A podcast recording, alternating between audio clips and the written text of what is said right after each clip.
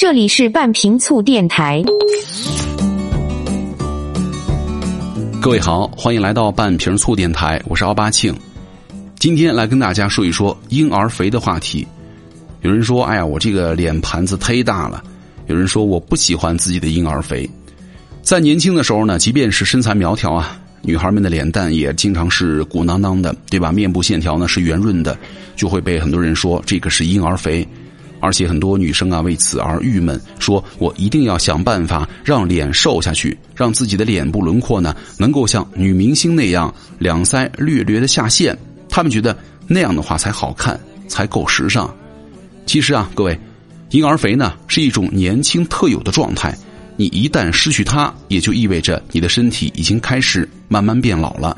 你不信？你看，可以注意观察一下老太太们的面部。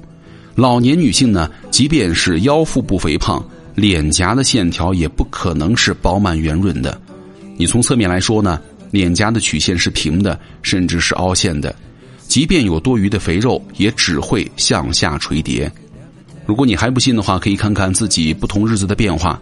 在休息充足、饮食合理的时候呢，我们早上起来会看到自己的脸颊饱满而润泽；而在过度疲劳或者情绪不佳的时候呢，我们脸上的饱满状态啊，通常会大打折扣了，看上去会略显松弛憔悴，整个人看起来呢也就明显老了。特别是三十五岁之后，全身都呈现了下垂的趋势。那如果营养不良、体型太瘦，加上肌肉松弛，就很容易皱纹丛生，给人干瘪的苍老之感，哪儿还谈得上年轻啊？所以啊，要想保持年轻，应该让自己的脸部保持饱满状态，哪怕有点婴儿肥。也是皱纹最少、最美的状态。女性呢，一旦过了三十岁，如果不做需要上镜的工作，千万不要追求所谓的凹陷的双颊，否则呀，你一旦卸妆就会显得非常苍老。这个时候呢，更需要补充的是充实的肌肉，肌肉呢把皮肤撑起来，才能够让全身饱满润泽的状态变得最好。你要是真瘦成了一道闪电，恐怕就是皮包骨头，看上去挺吓人的。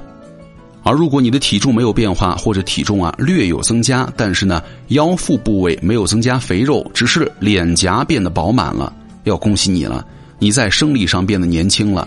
健康的饮食和适度的运动呢，都能够让你保持这样的好状态。那在这样的状态之下呢，人体代谢旺盛，体能充沛，就是不用节食也不容易长胖了。反之，如果你的体重啊没有改变，或者呢体重还略有减少，但是脸颊上的肉变松了，腰腹部位呢肥肉增加了，那样要提醒你，你在生理上变得衰老了。